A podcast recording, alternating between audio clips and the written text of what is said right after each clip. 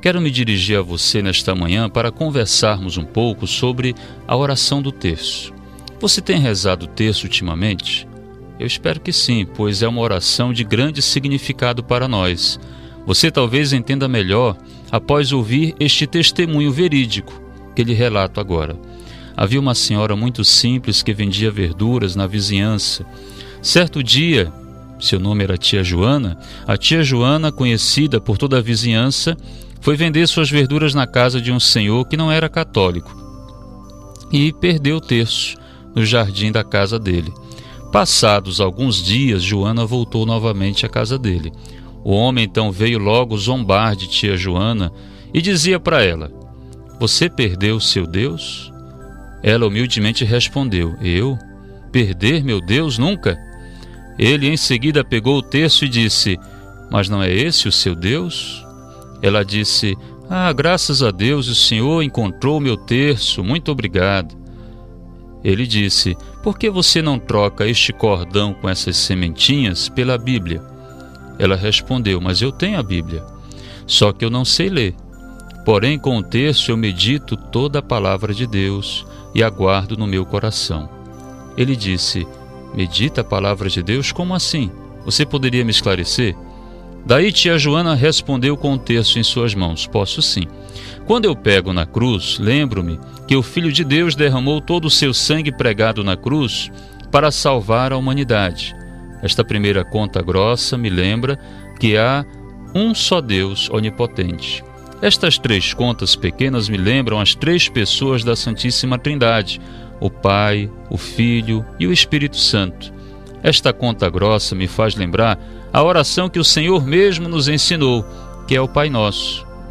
O terço tem cinco mistérios que me fazem lembrar as cinco chagas de nosso Senhor Jesus Cristo cravado na cruz, e cada mistério tem dez Ave-Marias, que me recordam os dez mandamentos que o Senhor nosso Deus nos escreveu nas tábuas que Moisés carregava.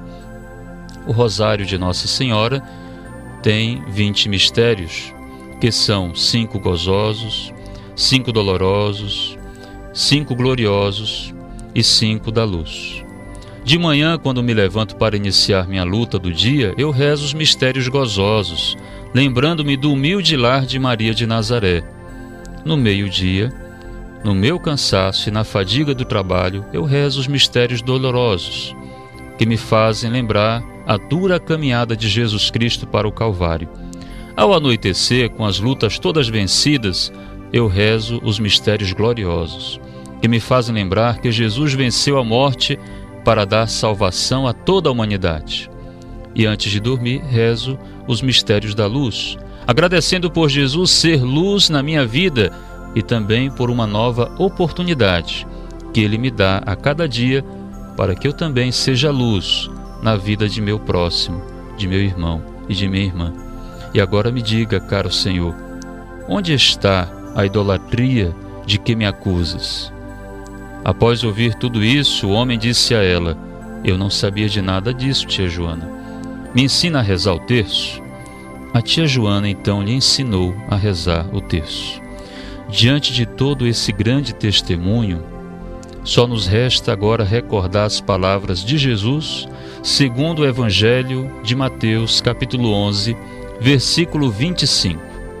Eu te louvo, Pai porque escondeste estas coisas dos sábios e doutores e as revelaste aos pequeninos? Meu irmão e minha irmã, espero que esse testemunho lhe ajude muito na reflexão que você fará no decorrer desse dia. Que Deus lhe ajude em sua caminhada. Que você tenha um excelente e abençoado dia.